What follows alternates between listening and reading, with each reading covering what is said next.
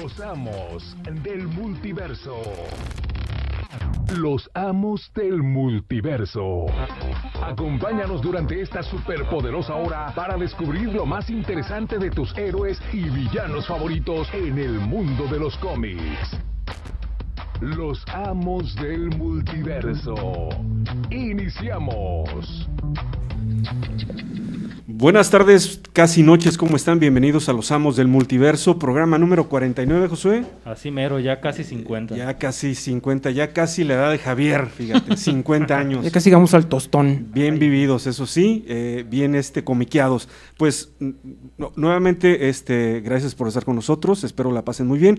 Y bueno, vamos a presentar aquí a mi izquierda tengo a... Josué, buenas noches. Hay Y- un saludo a los que están viendo desde la página de Facebook de los Amos del Multiverso también. Y Josué tiene a su izquierda a... Acá Rafa, buenas noches El a muchacho todos. perdido que ya regresó. Así es. Qué bueno, nos Fui a da un mucho viaje a. Krypton y regresé. Sí, te ves más grandecito, ¿eh? ya te ves más, más madurito. Y aquí a mi derecha tengo al señor... Pues está Masaki, buenas noches. Aquí estamos term- eh, comenzando el programa casi 50, ¿no?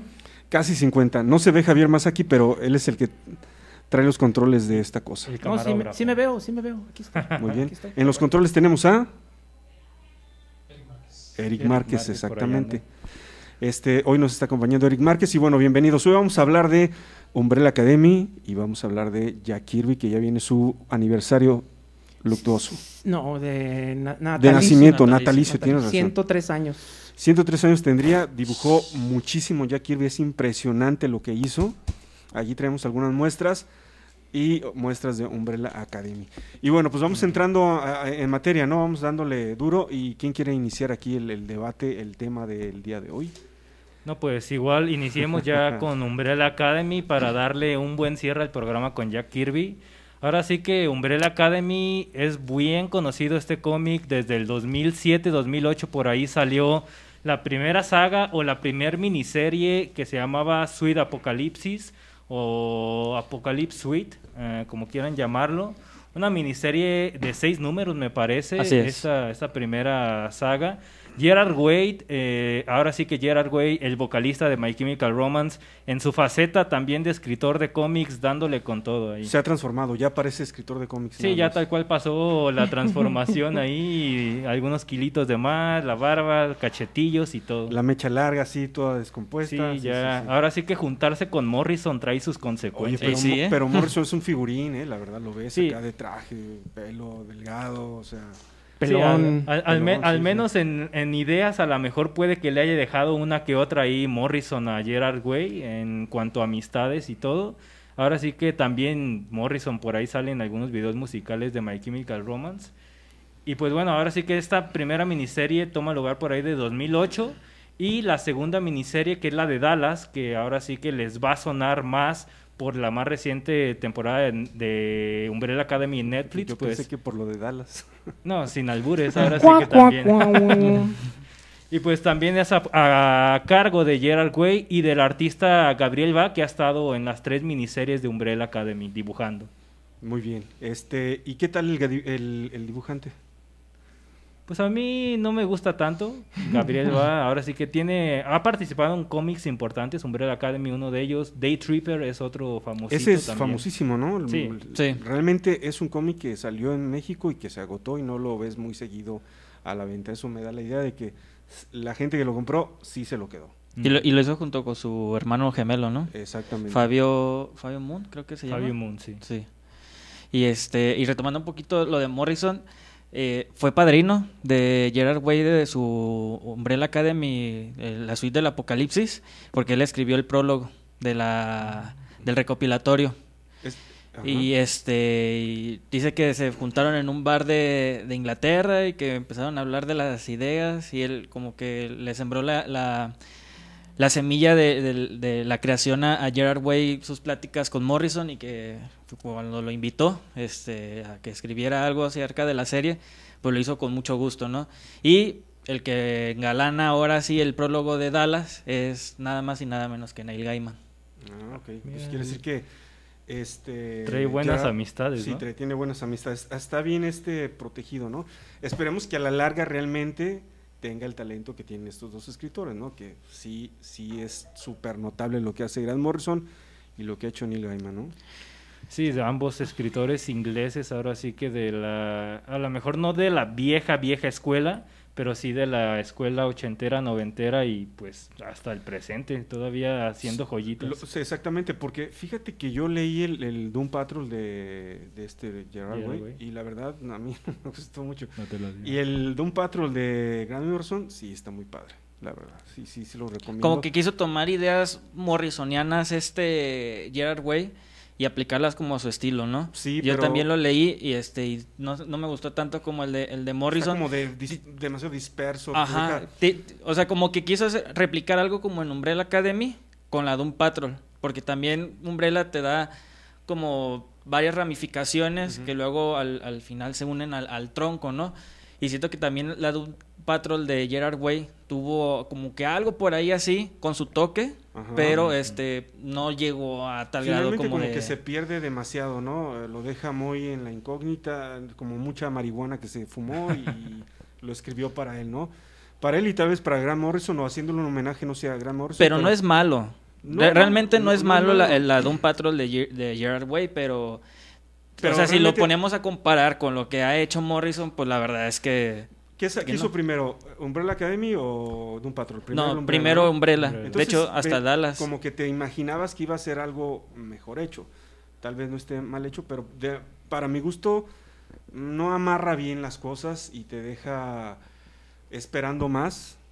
El dibujo me gusta mucho de, de, Doom Patrol, pero te deja así como que, "Uy, ¿qué, pasó? O sea, que, o sea, cierra más emocionante, dale los conceptos a los mejor, que, que truenen mejor, porque Doom Patrol de, Jim, de Grant Morrison lo, lo vas leyendo y te va encantando, la verdad, y vas diciendo, órale, pues sí está loquito este canijo, pero eh, pero todo concluye todavía bien, está bien armada la historia, este está padrísimo lo de, lo de Grant Morrison. Sí, y de, y de hecho lo- lo- pues el trabajo que ha hecho este Gerard Way en, en Umbrella Academy me ha gustado mucho, la verdad, este no me puedo quejar. Sí, es como una combinación acá de qué pasaría si los X-Men se encontraran con Hellboy, algo así más o menos este, es la idea. Pero pues al concepto de él y muy bueno, pues a mí me ha gustado mucho sobre, sobre todo estos dos, el Ot- Otelo Biblion se acaba de terminar de publicar en, en inglés, afortunadamente ya lo tenemos en español. Este, se terminó de publicar hace apenas unos meses, porque fueron siete números. Este, se empezó a publicar en el 2018. 2018. Este, pero terminó, como que hubo unos retrasos ahí y terminó ya hasta apenas hace, este, a finales del 2019, me parece. Y ahorita, pues, el, el- este volumen 3, Otelo Biblion, este, hay un medio spoiler de la serie. Este, no va a ser tanta inspiración para la temporada 3 de Umbrella Academy, por lo que vemos al final de la, de la serie, ¿no? Y que más que nada va a ser más bien este, inspiración del volumen 4, que ese todavía no se publica, pero que ya lo había anunciado este Gerard Way, que lo iba a continuar, que se llama La Academia Sparrow. Ah. Y ahí una medio spoilercillo al final de la, de la serie de Umbrella Academy, de la temporada 2, pues aparece la Umbrella Sparrow, este, Su mención, ajá. Y con hasta unos integrantes, uno conocido por todos y otros desconocidos, unas figuras ahí en, en negro, en las sombras, porque pues la idea todavía como que se va construyendo, ¿no? Hasta el mismo Gerard Way dijo que la, la, la serie de eh, Umbrella Sparrow la estaba apenas construyendo, todavía no se publica, pero ya está anunciada. Y lo más seguro es que vayan a tomar inspiración de eso para hacer la elaboración de, de la temporada 3 de Umbrella. Y posiblemente Otelo Biblion, pues hasta la cuarta, ¿no? Cuarta, quinta, si es que la hay. O como, lo, ha- como lo hicieron en la primera temporada, que realmente agarraron el tomo de Sweet Apocalypse y el de Dallas y lo combinaron. En un mashup ahí. Y básicamente el- la, la temporada 1 fue eso, una combinación de estas dos series, el volumen 1 con el volumen 2. Y el volumen, este, la temporada 2 agarró como su propia ramificación con un poquito de todavía influencia del, del tomo 2, del volumen 2, para desencadenar ahora sí que a lo que viene, ¿no? A lo que nos dejó una final de temporada que nos da pistas de lo que posiblemente vaya a ser la serie del volumen 4 de Umbrella Academy en cómic. Sí, Lo yo que sí que ha tenido mucho éxito, ¿no? Realmente le abrió las puertas de DC mm, tremendamente, ¿no? Porque hasta hubo un... Hay un... un una- subsello, un un sello. subsello, un sí. sello, ¿no? John Animal, ¿no? De, Sí, los John Animals, exactamente, que era el Carver. ¿Cómo se llama este? Por ahí aparece Mother Panic, es Ajá. una chavita de ahí que está en Gotham. Eh, Otras series por ahí como Doom Patrol, me parece que duró muy poco, no sé si todavía se publique. Está ahí en Young Animal. De Bug también, ¿no? De, también, de creo que Michael también está Alred. por ahí. Sí, que está muy padre esa, ¿eh? Otra creación de, de Jack De. Jack Kirby, exactamente. Ya lo retomaron ahí en Young Animal y otros Y Carson se están llama por ahí. una, ¿no?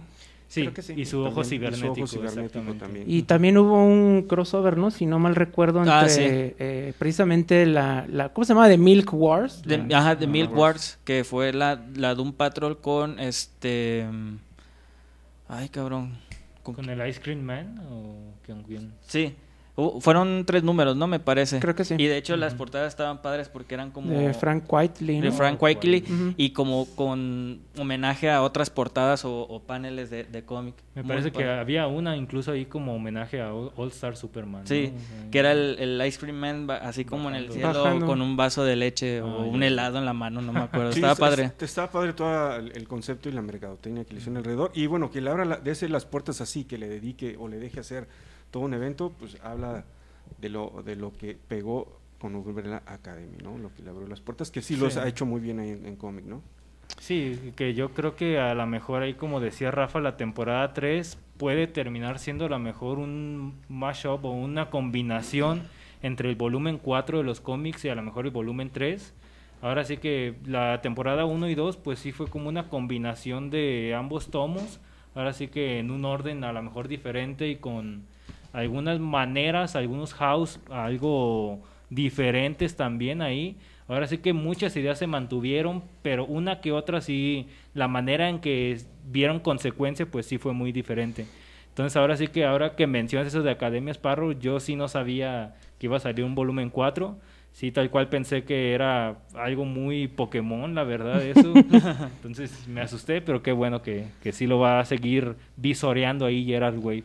Sí, pues e- es su bebé, ¿no? O sea, es la, la, la serie del momento eh, eh, en Netflix, ¿no? Porque no, no, no es este secreto a voces que la verdad la serie ha tenido una, una audiencia impresionante y un éxito arrasador a todos los niveles, ¿no? Y que hablando es- estrictamente de la serie, la serie toma su propio camino, su propia ramificación, o sea, tiene la influencia de los cómics, sí, pero toma su propio camino y creo que lo toma muy bien. A pesar de que tiene la combinación o la esencia de los cómics, no sigue el mismo camino. Y eso es lo que creo que también le ha tenido un poco de éxito de la serie porque a pesar de que tiene la, la influencia, ellos, ellos eh, lo han manejado a su modo. Y siento yo que lo han manejado muy bien. Y eso te causa más sorpresa, ¿no? Porque Sí. es diferente al cómic, ¿no? No es hacer como la película este que hizo Snyder de los Watchmen, que es igualita y que estás sentado viendo y le dices, ah, sigue esto y sigue esto. otro". Y sigue esto. Y sigue esto y y sigue, sigue esto. esto. Está padre, está bien hecha, pero pierde el elemento sorpresa. Y la, la- vaya, después de tener este éxito con el cómic de Umbrella Academy, pues sobre si le, le llegan los billetes, Netflix le abre las puertas y le dice, ven a hacerla aquí. La primera temporada, pues muy bien, ¿no? Yo creo que a todos nos gustó. ¿Y, eres, y, y qué opinan? ¿Está mejor la primera que la segunda? Yo aún no concluyo la, la segunda, pero... Bueno, a- a- en este Mi- momento toda la gente ya debe haber visto, o por lo menos los del medio del cómic, que les gusta la primera y la segunda ya la vieron, a excepción de Javier. Entonces, este, Sí, yo soy.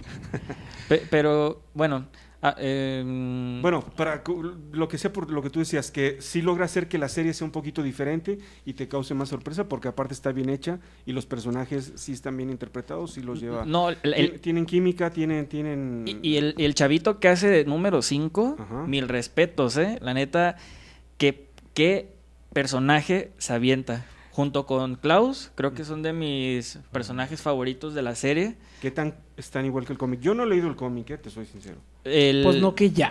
No, la película, la película, la, la serie ya la vi, no serie. el cómic ni he tenido Bueno. chance, tengo tantas cosas por leer ahí que... Me- eh, sí. sí respetan la esencia de los dos. Sí. Pero en, en la serie te da la, la oportunidad de ver cómo se desenvuelve la persona, ¿no? Acá son paneles Sí. pues estáticos, pero ya es diferente ver a una persona actuar como lo hace alguien, este, o como tú lo piensas que, que iba a ser en el cómic, ¿no? Y este, y la verdad, mil respetos al chavito, porque Se hasta apellida Gallagher, ¿no? Es el- Sí, Aidan Gallagher. Aidan Gallagher, que tiene como 16 años ahorita. Ajá. Y eh, Klaus. que a futuro se va a quedar como de 16 años, Sí, ¿no? pues Sí. ojalá ya- que le den eh, ahí estrógenos para que no crezca, ¿no? Este, Bueno, ya no quieren que, esté, que sea el, el, el, Hasta el el Robin, Damián, ¿no? El Robin, ¿no? Sí, Sí. Damián. Y bueno, eh, el otro actor, Klaus, es eh, Robert Sheehan. Él también es muy conocido por una serie británica que se llama... Ay, se me fue el nombre ahorita. Este... um, Misfits. Misfits. Él sale y prácticamente hace el mismo personaje, pero, pero es un personaje que se, que se disfruta mucho, ¿no? Su, su manera de ser este, también se desvía un poquito del cómic. Este, para los que son muy puristas, pues les digo que por aquí no va el asunto. O sea, La serie. La serie. Sí tiene, o sea, el, el principio sí es tal cual. Lo que vemos el- los primeros minutos de la primera serie, a los que no han podido verla, así como para darles un contexto muy rápido, son eh, alrededor del mundo, eh, como por ahí de finales de los ochentas, eh, 49 mujeres quedan embarazadas, pero ese mismo día, Mm. así como de, de horno de microondas. Y eh, el, el patriarca, el señor Hargreaves, un multimillonario, decide comprar los más posibles, pero solo puede comprar a estos siete, ¿no? Y cada uno tiene un poder, eh, con excepción de Baña, ella pues eh, es el misterio de la uno, si no la han visto. Eh, pues se supone que nada más puede tocar el violín, pero bueno, ya tocar el violín es un poder porque no está tan fácil tampoco. Este, y bueno, a final de cuentas, pues eh, sí em- empieza a haber diferencias y a mí se me hace muy bien, ¿no? El- La 1, como ya dijeron, es eh, part- la 1 completamente, la, la, este, la primera serie y la mitad de lo que es Dallas.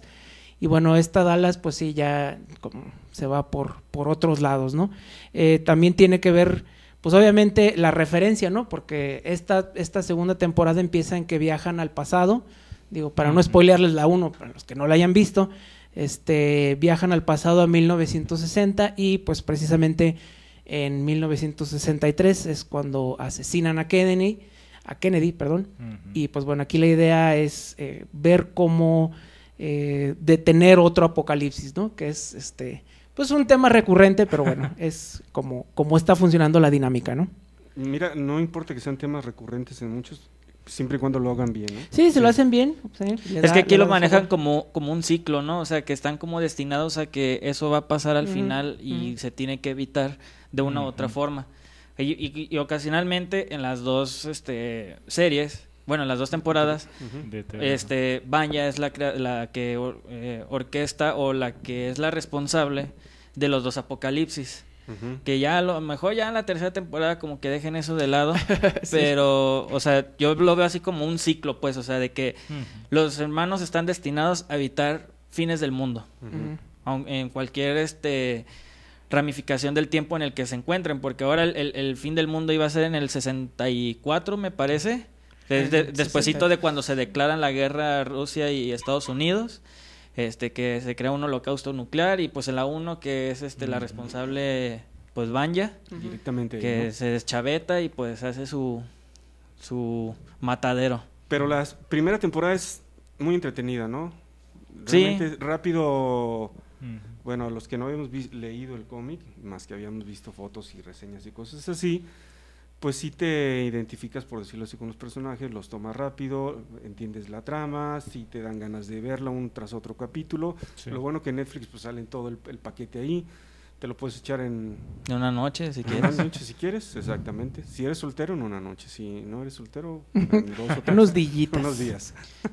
Y, y que también hay que puntualizar mucho el, el cast, ¿no? Creo que Es muy hicieron, hicieron muy buena elección de, de todos los personajes, a pesar de que Allison, eh, pues en la serie es este una, una chavita pues de, de, de color, este pues en, la, en, la, en el cómic no, no es así. Al igual Klaus tiene como otra personalidad, tiene otra otro pues no sé, otra caracterización diferente a lo de la serie. pues. Sí, ahora sí que eh, esta adaptación yo creo que muestra, muestra tal cual que las series no necesariamente deben de ser tal cual una copia de lo que está escrito y que los personajes no necesariamente necesitan ser una copia física tal cual de los personajes que están encarnando. Ahora sí que, pues, por ejemplo, no sé, el cabello morado de Allison, pues no es como algo que marque algo en la trama, pues. Ahora sí que si es morena, que si es blanca, ahora sí que es el color de piel, tal cual en el cómic, no hace ninguna diferencia en la historia. Lo que sí Entonces, hizo eso es- diferencia, eso sí es bueno. lo que sí hizo diferencia, creo yo, a mi, a mi consideración, fue la caracterización de, de Vanya, tanto la serie, o sea, la diferencia entre la serie y el cómic. Porque en el cómic, pues, cuando se transforma completamente en White Violin, pues es completamente blanca, o sea, tiene como el traje como de un violín. Y acá en la serie, pues lo manejan más que es un traje, este, y que nomás se convierte de vez en cuando así como en blanco. Porque por lo regular está así como pues en su tono normal, ¿no? O sea, sí hay como que se supone que en, la- que en el cómic, pues cuando hace su, comple- su transformación completa, pues es cuando se transforma en, en el violín blanco, ¿no? Y acá siento que es como que cuando quiere se transforma, pero no se queda así en su en su estado puro, pues. No, y luego aparte, pues a Luther no pueden al actor ponerle un Acá cuerpo de chango cuerpo completo. grandote. Un tra- Digo, un trajezote, sí le ponen ahí su, este, Su pues unas prótesis, ¿no? prótesis, ¿no? Sí. Porque, digo, está medio difícil que sea un, un gorila blanco gigantesco, digo, se entiende y pues creo que también el actor pues lo hace bastante bien, o sea, él es así como que el serio, pero aquí lo interesante es que es eh, como, como los héroes Marvel, ¿no? Son héroes fallidos que tienen problemas familiares, que tienen muchos muchos este cadáveres en el armario y la dinámica de la relación entre los hermanos, una familia disfuncional, a mí se me hace que es como que el centro, ¿no? Por, por lo que la gente se siente más identificada con estos personajes. No tanto por los poderes, digo, está interesante, pero detrás de todo está esa dinámica. Creo que nos vamos interesando más por esa dinámica entre ellos y esa problemática interior como familia Ujú. que por Por los poderes en sí. ¿no? No sé, Que- por, ejemplo, ustedes que son más de X-Men, a lo mejor que lo han leído un poco más, si le hayan como similitud, similitudes perdón, a esta familia de Umbrella Academy con los X-Men. Pues sí podría alguna, ser ¿no? así, o digo, también con los cuatro fantásticos, que son como las familias que siempre estaban peleando, ¿no? Este, que son como grupos más cercanos. Y aquí, bueno, aunque todos son adoptados, pero sí están como que muy presentes los traumas de cada quien, ¿no? Que el rol que debe de cumplir cada miembro de la familia, Luther, que es el mayor, vemos cómo sufre porque pues su destino no llega, ¿no? Él, él es el él es el superhombre, él es el, el, el hombre El número uno. el número uno, el que tiene poderes y al final de cuentas pues queda hecho a un lado porque su papá lo manda pues literalmente a la luna, ¿no? O sea, es, es como, como decir, bueno, pues gracias, pero en realidad pues no, no me sirves de nada, ¿no? Pero bueno, vamos también a darle la bienvenida a Fabo Toys, que está con nosotros. Buenas noches, ¿cómo están? Esperando, me da mucho gusto verlos después de tanto tiempo enclaustrados. Pero aquí andamos de nueva cuenta. ¿Ya viste Umbrella Academy? Fíjate que quería verla y no he empezado, no he empezado, este, pero sí me llama la atención. Pero no, no, no he empezado. Voy a ser muy sincero. Me he puesto a ver más animes que, que me han llamado la atención en Netflix. Muy bien, ¿ven? Para Pues- que luego saque recomendaciones de animes. Exactamente. Pues hoy, hoy, hoy vas a escuchar de Umbrella Academy, que entonces en general votamos que es una buena serie.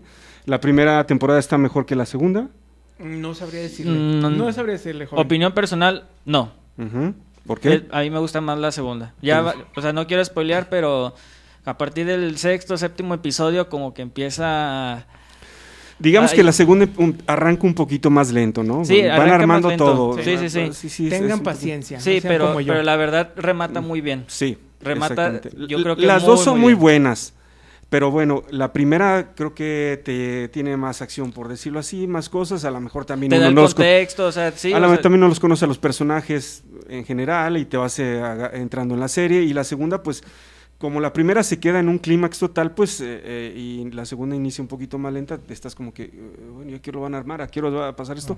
Pero en general, la serie, las dos temporadas, valen mucho la pena verlas. Totalmente, sí. Así es. La verdad, a mí sí se me hizo incluso mejor la serie que los cómics. No, no es algo que se diga muy, muy Sí. seguido, la verdad. Ahora sí que en la serie de televisión o serie de Netflix, pues tuvieron más oportunidad de ampliar a los personajes, como dijo Rafa más anteriormente, anteriormente, perdón. Ahora sí que es una buena oportunidad como para que le den seguimiento a las historias en Netflix, Umbrella Academy, y pues mantienen muchas similitudes, la verdad. Ahora sí que para llegar al mismo resultado solamente suman diferentes factores, entonces pues en vez de llegar al, al 4 con un 2 más 2, aquí llegan con un 3 más 1 a lo mejor. Pero la verdad, básicamente, la historia no se ve tan afectada. Es básicamente lo mismo, pero con ampliaciones que la verdad eran necesarias para la serie de Netflix. Y bueno, este, para los que no han tenido oportunidad de leer los volúmenes, estos primeros salieron eh, en Camite, ¿no? Si no me equivoco. Camite fue, eh, publicó los primeros dos volúmenes, como decía Rafa antes de entrar al aire, primero fueron grapas, si no me equivoco. Así fueron- es, fueron los seis números en grapas. El número uno tuvo portada variante, que de hecho fue en la, en la mole, donde Mm. lo presentaron, donde hicieron como la venta especial. Fue como en el 2015, más o menos. Y a posteriormente, el de Dallas salió en recopilatorio, ya no salió en grapas. Y este posteriormente sacaron, volvieron a lanzar el volumen 1, pero otra vez en compilatorio. Como Telo Biblion todavía no se publicaba y pues sucedió la desgracia de, de Camite que perdió los derechos, pues ahora los derechos los tiene este Editorial Televisa, que ya sacó los tres volúmenes completamente en español, una edición muy bonita porque hasta trae extras este de, de bocetos en la, en la parte de atrás Mm, y además sí. además incluye en el volumen 1 incluye el del cómic del Free Comic Book Day del 2015 que fue como la introducción tal cual de Umbrella Academy, porque ese número fue como el número cero antes de que se publicara la serie. Y este trae un especial, el, Dada- el de Dallas, trae un especial de una banda de rock que forma este Diego y, y Banya. Mm. Así que, este, pues ahora sí que hasta trae las biografías y todo. La verdad, las ediciones muy bonitas. Hasta ahorita que van en el, en el 3, que son los, los tres volúmenes que se han publicado. Repito, lo ha publicado Televisa. El precio está como en 189 pesos. Y las ediciones están muy, muy bonitas. Nada perdido Televisa, luego, luego le echó el ojo a algo que sabían que le iban a sacar Sí, dinero. y ¿no? de, y de hecho, el volumen 1 lo lanzaron casi a la par de la serie. Ujú. Y posteriormente el 2, el 3 lo lanzaron como por ahí de febrero, me parece. Enero, febrero, fue a inicios de año. Pero así que para quien tenga la oportunidad, pues que los aprovechen, ¿no? Sí, si les llamó la atención la serie eh, y quieren ver como que la otra parte, yo digo que vale la pena leer los dos, ¿no? Y Sí. digo, sin ser spoiler, porque si pasan cosas diferentes, vale la pena ver la serie y pues darle una leída, ¿no? Y, y si les gusta, pues Morrison y Gaiman, pues les repito, ellos hicieron los prólogos del tomo 1 y tomo 2, así que vale la pena completamente leerlos. ¿Y dónde los pueden conseguir esos tomos? Pues ahora sí que con cómics, compa cómics. Metí la canción No sé si ya sean más guitarras o más gatos, pues no lo, pero algo hay ahí raro, ¿eh? Pues con el cubrebocas se pierde ahí. Eh, está arañado. El riff ahí completo, ¿eh? y pues Pa Comics está aquí cerquita, cerquita del Parque Rojo de donde está Radio Morir. Ah, está por la calle, ah, calle Colón, me parece, casi esquina con Avenida Juárez, por ahí donde está la, el lugar de las cajitas felices, ahí está el buen Pa Comics. Saliendo de la estación del tren de Plaza Universidad, de la línea, ahora sí que 2, me parece, la línea 2. Ujú. Y pues ahí el buen Paco tiene varias cosillas que le llegaron esta semana y tiene cosillas como back issue, puede tener estos de Umbrella Academy seguramente en su bodega, le pueden preguntar ahí en la página de Pacomics, le mandan un mensaje y ya el buen Paco les dice si los tiene o qué onda o se los consigue. Dice, quiero el de Camite o quiero el de Televisa. Hasta diferentes versiones. Posiblemente los conseguir, tenga, ¿eh? Muy posiblemente mándenle mensaje ahí les dice qué onda. De Marvel esta semana llegó el hardcover de Deadpool Trilogía Mortal, un clásico. Y también llegó Absolute Carnage, un evento medio bueno de Amazing Spider-Man, solamente los títulos que estuvieron relacionados a Spider-Man. No es el evento completo, es un TPB. De Capitán América llegó el número uno de la miniserie The End. También de Black Label llegó la antología número 3 que incluye un poco de Fables, un poco de American Vampire, Trillium, Lucifer, también de Dreaming y también llegó de Black Label Batman, The Curse of the White Knight, el número 5 y además llegó un TPB de Injustice contra los Masters of the Universe.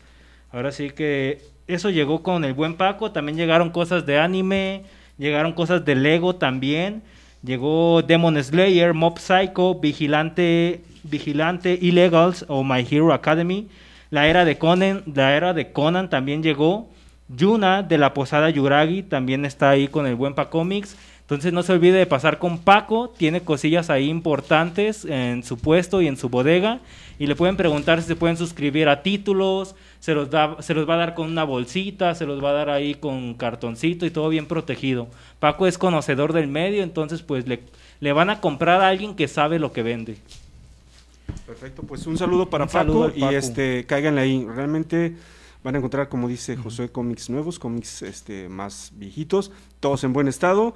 Si al- les hace falta alguno en su colección, tal vez hoy lo van a encontrar con el buen Paco. Exactamente. Un saludo nue- para él. Nuevo y hasta back issue anterior, ahí lo va a tener. Sabes que de los pasta dura, muchos que ha sacado Televisa y que ya están totalmente agotados, Paco todavía tiene ahí bastantitos cosas. Y seguramente ha de tener cosillas hasta de Kirby por ahí. ¿eh? Yo creo que sí, exactamente. Muy bien. Bueno, pues este Despedimos, así que Comics, compa, Comics.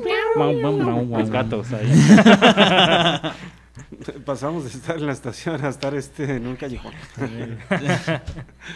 Muy bien. Entonces, una vez hecho este anuncio, cerramos lo de, Academa- eh, de Umbrella Academy. Vale la pena, los, tanto los cómics como la serie. Ujú. Perfecto. Este, ¿Algo más que quieran decir ahí? Para luego continuar con nuestra segunda parte No, no. de- del... Ya Yo estoy bien. entrarle con todo porque Aquí no hay comerciales, entonces, o sea ¿eh? que pueden este... ¿Y hay este restringe el lenguaje aquí? Después Pueden de tres groserías. Pueden, pueden volver a decir sus groserías y a quitarse ya el, el, el bozal que traemos todos. A ver, hijos de su tal por cual. No, Ay, bueno, no, no hemos dado los teléfonos de. aquí, ¿te- ¿tenemos teléfono? Sí, sí, sí, ahí está. A ver, Javier, pues arráncate. No, pues no veo. Bueno, El teléfono es 3826 4605. Ahora sí que Con si la llaman de 33. afuera, la da 33, ya se marca 10 números. También ahí en la página de Facebook radiomorir.com o en la transmisión de Facebook de los amos del multiverso, ahí estamos como grupo en Facebook también. vamos empezando otra vez aquí en Radio Morir. Bueno, no- hemos continuado del proyecto desde que estábamos con este... Conservando. Conservando, que andamos por allá, luego estuvimos en Canal 58, ahora estamos aquí. Seguramente vamos a regresar a, a más lugares, pero por lo pronto pues aquí nos pueden encontrar en Radio Morir. Exacto. Diferentes multiversos. ¿Cómo- ¿Tienes algún este en la página de Radio Morir? al- ¿Alguien que se esté...? Igual seguimos con el tema y Ah, ya. y también ahorita. este, los programas los estamos subiendo Ah, sí. a, a Spotify. Spotify están. si quieren Está- Los pueden escuchar. también están los sábados por YouTube, ¿o no? ¿Dónde están? Los ¿En live? lunes, los lunes y pues también aquí todos los días estamos subiendo Contenido. triques, cachivaches y cosas muy bonitas. es. Muy bien, bueno, entonces ahora continuamos con... No- nomás me quería dar una noticia súper rápida, una Pero- notita que salió hoy y que creo que es, este, hay que mencionarlo. Regresa Ben Affleck como Batman, este, Oh, para, cierto, cierto. para Flashpoint de Ezra Miller, junto con Michael Keaton. Creo que era importante mencionarlo porque se acerca DC Fandom el sábado y pues la nota ahora sí que está fresca del día de hoy. ¿Y qué esperan de esa película? Nada. Ay, que salga, que salga Ben Affleck. Oye, Oye, exacto, Oye, yo pero creo es, que sí, es ¿no? película de Oye, Flash, pero, tiene- bien- pero van a salir dos Batman. O sea, es como medio incongruente, pero bueno. ¿Tiene argumento? No, pero viene Ben Affleck y Michael Keaton. Ah, sácalo, ya lo vendimos. olví- Olvídate de historia. y, y, tráete a Christian Bale también de una vez. de una vez para que este sí venda esa película, ¿no? Porque a mí en lo personal ese Flash este no me gusta para nada. Para nada, nada, nada. Nada, nada. No, ni el traje, mano. No, nada. Imagínate que él es el velocista con un montón de huecos en el traje.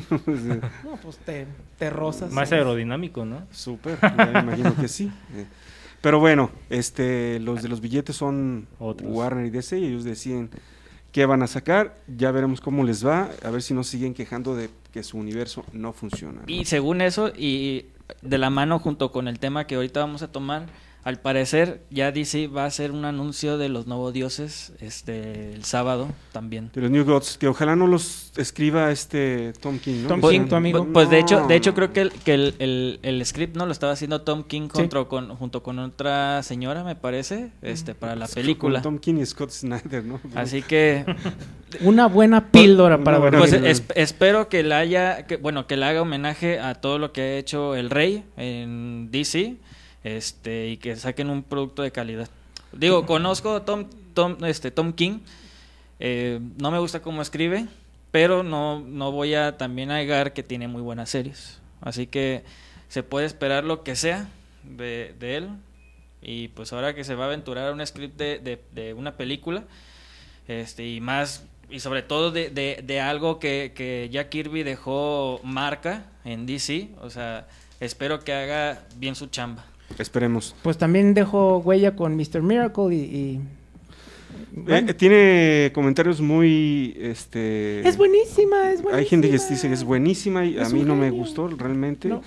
Creo que no entienden lo que son los New Gods, la verdad. No es una alucín de un ser humano común y corriente, no es un dios que se baja a ver, ah, cómo viven. No, realmente es otra cosa. Jack Kirby con los New Gods es algo más épico. Son los New Gods, ¿no? Él, él pensaba meterlos ahí como, como dijo, van a ser los dioses de Estados Unidos, una cosa así, ¿no? Eh, digo, porque en Estados Unidos no hay nada de eso, entonces... Una nueva no, mitología. Una nueva mitología, exactamente. No, no, no, entonces, lo que hace Tom King, yo no dudo que sea un buen escritor, vaya, para hacer una serie hay que tener ingenio y hay que ser inteligente, pero bueno, no es el escritor que a mí me gusta, pero si vamos a hablar entonces de un escritor que sí nos gusta, dibujante, que era Jack Kirby, ¿no? Y vamos a hablar por qué de él, Javier. Porque, bueno, su natalicio fue un 28 de agosto, precisamente, pero de 1917, ya hace 103 años. Entonces, eh, la semana que entra se cumplen 103 años del nacimiento y dirán, pues, ¿quién es Jack Kirby? Yo conozco a Stan Lee, pero bueno, eh, pues se puede decir que junto con Will Eisner es uno de los padres de el medio, de los cómics. Quizás no conozcan muchos eh, su nombre, pero pues sí conocen sus creaciones como fueron el Capitán América, como fueron los X-Men, como fue Hulk, Thor, Los Cuatro Fantásticos. los Cuatro Fantásticos, el- la Pantera Negra. Los famosos Eternals que va a sacar de sí una película, Los los, famosos New Doses que también van a sacar una película.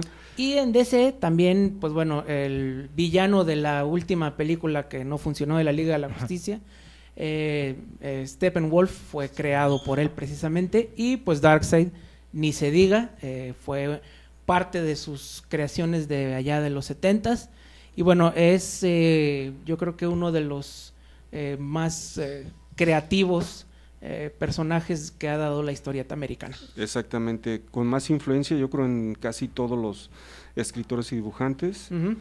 Es como que el, el dibujante por, Por excelencia. por ¿no? excelencia, Por de, excelencia. de- de- de cómics, de, de acción, De acción, de- del lenguaje moderno como lo entendemos eh, de los cómics, pues le debe mucho al rey, no por nada le dicen el rey, este y bueno él era escritor, eh, dibujante, editor, entintador, era pues como mil usos. ¿no? Sabía hacer de todo y bueno eh, su creación pues son muchas creaciones, ¿no? Decir que nada más es conocido el Capitán América, pues es quitarle crédito a todo lo demás que ha hecho, eh, que solo lo que hizo en Marvel es quitarle crédito, eso ya lo hizo Stan Lee en vida, eh, y bueno, eh, en, en DC pues también muchos, muchos personajes, quizá no tan conocidos, yo creo que el más Pero conocido es es tan, Darkseid. es tan importante lo que hizo en DC porque el- casi todas las aventuras de la Liga de la Justicia, eh, hasta de Superman,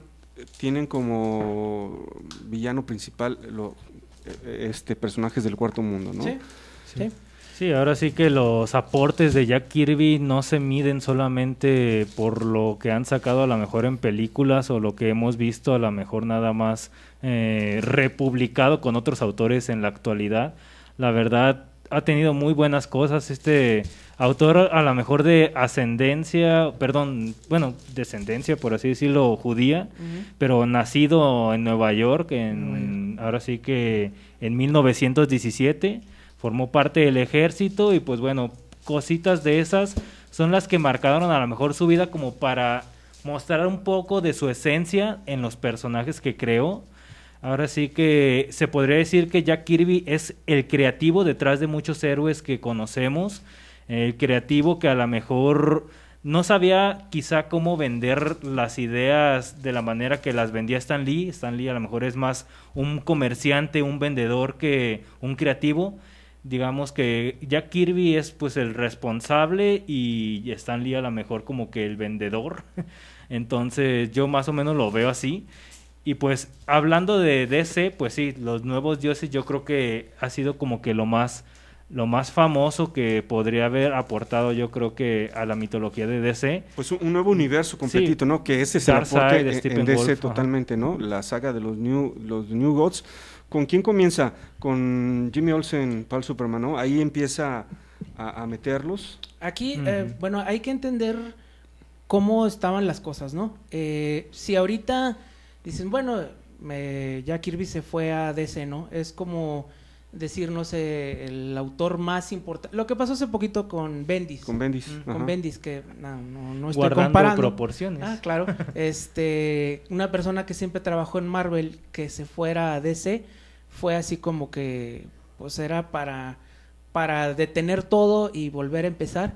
Y bueno, eh, ahorita él es un concepto que a mí todavía se me antoja muy difícil porque un escritor es un escritor y dibujante estaba haciendo cuatro títulos al mes y todos tenían como que una historia principal eh, encadenada, ¿no? No era nomás un título, era eh, precisamente Era todo un plan maestro. era todo un plan. Era, es como un Game of Thrones, pero bien hecho al final. Sí. hecho por una sola persona, e incluso editando, ¿no? Él escribía, dibujaba y entintaba cuatro títulos al mes. Ahorita hay personas que no hacen ni un título al mes escrito. Oye, él- con calidad. Aunque sí le ayudaba eh, Mike Roger, ¿no? Sí, Eh, tenía, tenía tenía, su- algunos- tintas. Pero tiene números súper impactantes realmente. Pues Eh, es que eh, imagínate hacer una, ¿cómo se puede decir? Una mitología nueva, hacer eh, toda una un universo nuevo, porque universo son, nuevo. yo creo que sí son cientos de personajes en cuatro títulos diferentes que se interconectaban al mismo tiempo, ¿no? Incluso llegó a afectar, eh, pues de una manera muy importante todo lo que es el universo de Superman. Eh, recordemos que Superman, ah, después de Kirby, adoptó muchas de sus historias, eh, que bueno, concluyeron, yo creo que una de las más famosas es Superboy precisamente. Superboy proviene, es un clon de una de las, de las ideas que empezaron aquí en el cuarto mundo, ¿no? Así se le llamaba a este ciclo de, de cómics, fue, se llamaba El Cuarto Mundo. Eh, y bueno, no es nada más un título, sí, sí se presentan varios. Y bueno, la idea era que todo giraba alrededor de un, eh, ¿cómo se puede decir? Un, eh, un elenco de, de dioses buenos y dioses malos, ¿no? que llegaban a la Tierra de manera, este, pues escondidos, ¿no? Sí, pues, tenían una, una guerra secreta, ¿no? Exactamente. Y bueno, este, aquí la idea... ¿Cuál- ¿Cuáles eran los títulos, Javier? Eh, el primero fue, como mencionas, Jimmy Olsen. Recordemos que Jimmy Olsen, por allá de los 60 tuvo su propio título, pero pues el título era yo creo que de los menos vendidos. Este, cuando Kirby entró, este, le dijo, pues yo quiero hacer algo con Superman, pero le dijeron, ¿saben qué? Pues no, no te vamos a pasar Superman, pero le pasaron este título de Jimmy Olsen y ahí se quedó un buen rato. Luego fue este los New Gods, que era como que el título central. Y luego fue Mr. está, ahí Darkseid. Ese sí lo ubicará la mayoría de las personas, ¿no? Digo, no sé qué hacía antes la Liga de la Justicia antes de Darkseid, porque Ahora siempre es el más importante, Sí, el, pues el sí. villano a vencer siempre. Mr. Miracle, que era como su versión de, pues de los superhéroes, él es como Mm. que el personaje más centrado en superhéroes, y de hecho este fue el título que más duró, y pues Forever People, ¿cómo lo pusieron aquí en español? Los nuevos ídolos. Los nuevos Eh, ídolos, Exactamente. Esos fueron los cuatro títulos que hizo eran en DC. jóvenes ellos, ¿no? Sí, eran pues medios hipiosos, ¿no? Medios hipiosos, medios exacto. hipiosos. Era así como que los setentas, acababa de pasar el verano del amor y todo eso. Entonces era como todo eso, toda la, la- la contracultura la, la estaba reflejando en su trabajo. Y bueno, eh, no duró mucho, por desgracia. Eh, dije, dijo DC que las ventas no fueron muy altas. Y bueno, terminó y después hizo otros proyectos en, en DC, DC. que también son muy famosos. Uno de ellos es eh, OMAC. Este no duró tanto. Proyecto. El Mac. proyecto Pero está bueno, ¿eh? Está bueno, Está está, bueno. bueno. Es este. Tiene cosas así novedosonas, ¿no? Que dices, ah, órale. eh, Futurísticas, ¿no? Sí, y otro personaje que sí es muy conocido es el Demon, que él ha estado en varias caricaturas. Ha estado en la Liga de la Justicia Darks. Es uno de los personajes favoritos. Y bueno, eh, Kamandi, que este fue el título donde duró más, fueron 40 números en DC. Y bueno, ya después de eso eh, duró También como... está Sandman. Sandman también. Sí, hizo varios números, también cómics de guerra, como dice Josué, su paso en la Segunda Guerra Mundial lo marcó. Eh, sí hizo varios títulos, pero eventualmente regresó a Marvel, donde ya fue su último, sus últimos años, donde trabajó y creó todavía los Eternals, esa película de Marvel que va a salir no sé cuándo, pero va a Traía salir. mucha cuerda ya Kirby todavía después de DC, ¿no? Todavía, digo, Sí. ya no era lo mismo. ¿No? este, pues Pero los persona- también están buenos, ¿no? Sí, Sobre todo la buenos. primera parte creo que es muy buena porque crea otra vez otra mitología ahí en, ahí en DC, que crea muchos personajes, que también no, no, digo, crea tantos personajes que es imposible retomarlos todos y que también las compañías como DC pues puede darle bola a todo, ¿no? Hay unos pues favoritos, ¿no? Van a ser siempre los, los del No, y, eh, pues bueno, lo que han hecho, pues después de eso, pues todo el mundo ha utilizado a los, a los nuevos dioses para algo, ¿no? Ha habido infinidad de series de los personajes, ha habido serie de Orión, que era como el personaje Mm. principal, ha habido serie de los nuevos dioses, ha habido serie de Mr. Miracle, como ya vimos acá. Con- todos con los Tom escritores, King. los grandes escritores los han retomado y querido hacer algo con ellos, como John Byrne, como este, ¿quién más? Pues es- todos hasta ahorita, este, Incluso Thomas, Snyder, to- Snyder. Kaman-. Kamandi tuvo una miniserie o una reimpresión hace poco, ¿no? Eh, Fue una miniserie como de 12 números. son 12 números Showcase, y ¿no? cada en cada uno va cambiando el equipo creativo Mm. y van como diciendo, a ver, yo hice esto y a ver, sigues tú, a ver cómo te sales de este embrollo y lo iban así como que resolviendo Ay, número a número, número a número, que- de manera que no hubiera un guion ya fijo, ¿no? Sino que cada equipo creativo sí decía, ok, este Jeff Jones se quedó en esto, pues yo voy a inventar qué es esto. Y ya lo donde yo me quede, pues a ver qué hace Scott Snyder, ¿no? Ah, Pues, sacó el metal de Batman. De Ah, hecho, eso entonces- fue eso fue por, el, por los 100 Los 100 años, años de ¿no? Los 100 Kirby. años, porque también me acuerdo que sacaron así como otra otros one shots con Darkseid, con Mr. Miracle, con este Mongul, todos ellos, y venía como equipos creativos que hasta imitan así más o menos el, trabajo de, Jack Kirby. Sí, en los 100 años, eh, 100 años de Jack Kirby volvieron a publicar prácticamente toda excepción de los Eternals, que ahora lo están... Ah, no, bueno, sí, cada compañía, pero creo que DC aprovechó un poquito más. Sí, de hecho, Eternals va a haber, va a salir un volumen de todo lo de Kirby, creo que a finales de este año, en el último cuarto, no sé si Van a sacar un ómnibus por ahí, ¿no? Sí, precisamente por la película, no por No por Jack Kirby, por- ¿no? Por no. otra cosa. eh. No. Pero va a ser buen momento para hacerse de un material que no lo han editado o reeditado mucho más bien. Sí, No, tiene- casi no hay tiene nada. como 10 años que se editó por última vez. Exactamente. Y, y el, y el trabajo de Gaiman con Romita Jr. de Eternals. ¿Cuánto, tiemp- Eternals cuánto tiempo Ese es bueno. tiene? Ese fue como... ¿Hace como del- 20 años? No. Sí, fue, No es sé. 2000ero, pero... 2005 o 2006. Tiene como 15 años, ¿no? Sí, Más o menos. 2005, 2006. Por- porque creo que también lo publicaron por algo de un aniversario de, de Jack Kirby, ¿no? Porque 2017. salió, ta- que fue una miniserie de 12 números, ¿no? Me parece. Fueron 6, 7 números. Que también está muy decente, ¿no? Sí, estuvo muy decente, pero pues no le dieron seguimiento, ese fue el problema. Es, el no, es que después quise- es que es bien difícil que los escritores, o no sé si los entiendan, pero ¿Quién Es que, es que, es que también, mano. también el dibujo de Romita como que no ayudaba mucho para lo épico que era. pues, fíjate que ahí, ahí me gusta, ¿no? ¿eh? A, a mí ahí sí me gusta John Romita. No me gusta cuando lo entinta Klaus Jansson, pero de ahí más tiene, a mí se me hace que tiene ya muy su estilo. Y cuando lo entinta alguien que no es él, a Romita Pero ahí, sí pero ahí ya se empezaba a ver la decadencia del, del artista, pues. Yo, yo bueno, a mi, a mi consideración, porque creo que las portadas variantes, me parece, si mi memoria no me falla, fueron de Alex Ross, este, de los Eternals, me parece. Mm, Y Las variantes, curiosamente, eran las de Romita. entonces la- la- las principales eran, Eran de- pintadas, pero no, no eran por... No eran por Ross. No, era otro. Ajá. Y, otro. y yo, y yo veía el dibujo y la verdad no, no me gustaba mucho el, el- pues el trazo Como de que Romita, estaba pues. queriendo imitar precisamente a, A Jack a- Kirby. a Jack Kirby. Algo él tiene de querer imitar a Jack Kirby desde hace un montón de tiempo, Pues, ¿no? Casi todo el mundo, digo. Sí, lo que es. Digo, la, la, el lenguaje del cómic, como lo conocemos, eh, pues fluye a través de los paneles de Kirby, ¿no? Son eh, pues muy, muy eh, conocidos artistas, siempre dicen que su inspiración para hacer eh, acción, para hacer diálogos, para hacer eh, siempre va a ser Kirby, ¿no? Por, Sí. por De hecho, hay un libro que se llama este, como 100 artistas hablando Jack Kirby, no sé si Mm. lo has visto, cómprenlo. Trae 100 autores, tanto dibujantes como escritores, Como escritores. que dicen la manera en que los influenció Jack Kirby, ¿no? Y, y viene dibujos de ellos, comentarios de ellos, por qué esta página me gustó, este cómic me atrapó, y vienen todos los más importantes, bueno, bien, 100, imagínate. Como quien viene.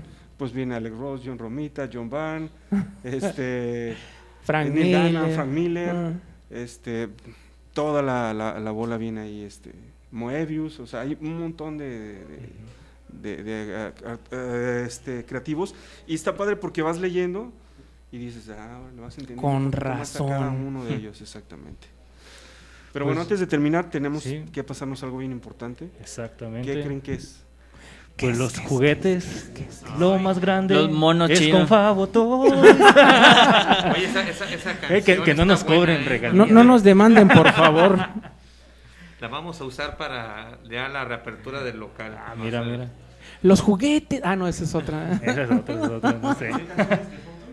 Los juguetes. Ay, ush. ¿Sabe qué? Adela- no, no. Es la colonia. Ah, no, esa no. Es con Favo Toys. Hasta se me puso la piel chinita. pero-. Ah. No, está buena esa canción. Pues gracias por el espacio, ah, gracias por el espacio. De nueva cuenta me da mucho, mucho gusto venir y estar aquí con ustedes. Pues en Favotoys ya de nueva cuenta ya vamos a reabrir el local. Este ya en una semana más aproximadamente lo volvemos a abrir con las medidas obviamente de higiene y, y de sana distancia para que pues, nuestros amigos nos acompañen por ahí en Dino Suárez número 40, local 41 y posiblemente ya este ampliado también. Ya vamos también a ampliar un poquito más el local, sí. Sí, sí, sí se va a ampliar. Este, si todo sale bien, pues por ahí a lo mejor va a haber una degustación de de este de crepas. Ah, yo dije bonitos gratis y dije, No, uy. no, no, no, no, no, ¿Cuándo, tampoco es dónde? para tanto. es- está No, bien, está bien es una- gastronómico. un- Sí, algo gastronómico, una degustación de crepas le estaremos confirmando. Vientos. Este, cosas buenas llegan, ya llegó la cabeza de Deadpool, espero la próxima semana Ah, traerla para que Órale. Wade Wilson nos acompañe. La que aquí. dice groserías y La todo. que dice eso. groserías y todo. Aquí ¿Y qué habla en español? No. No, Bueno, no, no. puro no fue- inglés, bueno, Puro pues. inglés, fueron ahí medio Tienen una semana para. Sí, ahí buscamos ahí cómo hacerle que hable en español. Y este y pues llegaron cosas de Funko nuevas como el Mewtwo de 10 pulgadas, el osito de Coca-Cola, Chucky de la versión 2 en 10 pulgadas. Sí, El el, de. Navidad, el, el blanco, también ya, ya llegó. En septiembre llegan los Caballeros del Zodiaco en versión Funko. Funko. Entonces vienen cosas buenas a Fabutoys, Jada, vamos a tener ya más presencia de Jada a los que les gustan los vehículos de escala. Así que pues por ahí vienen cosas buenas. O sea que, o sea que aunque no, no has estado- aunque pasó esto la pandemia, Fabo Toys estuvo planeando su regreso. Sí, sí, fíjate que curiosamente la pandemia nos ayudó a, a mejorar mucho y a, y a poder este pues hacer reinventarnos y gracias a eso pues eh, Fabutoys pues hasta nos vamos a ampliar. Bueno, Pues muy bien. pues creo que ya se nos acabó el programa. Sí, ya hasta nos estamos pasando. Un saludo a Irma, Hugo Jimán, Gloria y Saúl Villa que estuvieron ahí en el grupo, bueno, en el grupo y en la página de radiomorir.com. Excelente. Bueno, pues creo que ya es hora de despedirnos. ¿Quiénes estuvimos? Acá Rafa, buenas noches a todos. Josué, buenas noches. Fabián de Fabutoys, muy buenas noches. Acá en Jerison, eh, buenas noches, nos escuchamos la próxima semana. Y Masaki, pues bueno, nos vemos como siempre. Buenas lecturas. Vámonos.